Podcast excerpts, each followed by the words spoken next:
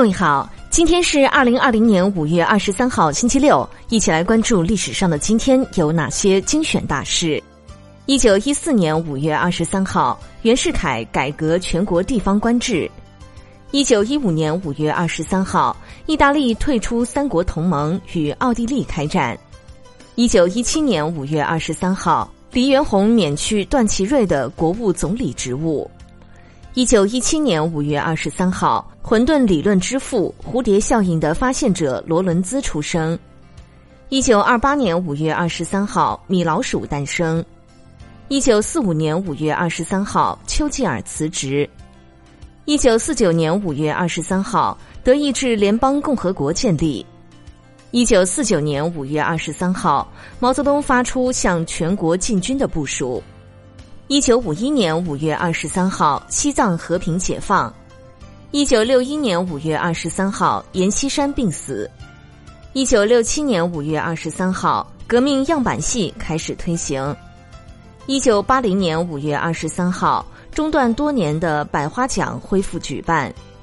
一九八一年五月二十三号，第一届中国电影金鸡奖评选揭晓。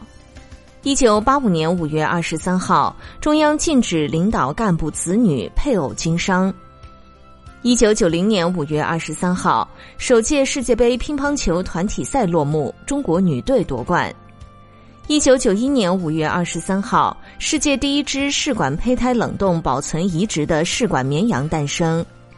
一九九二年五月二十三号，绿色新闻会议通过贝洛奥里藏特宣言。一九九四年五月二十三号，世界减灾大会通过行动计划。一九九五年五月二十三号，中国民生银行开始筹建。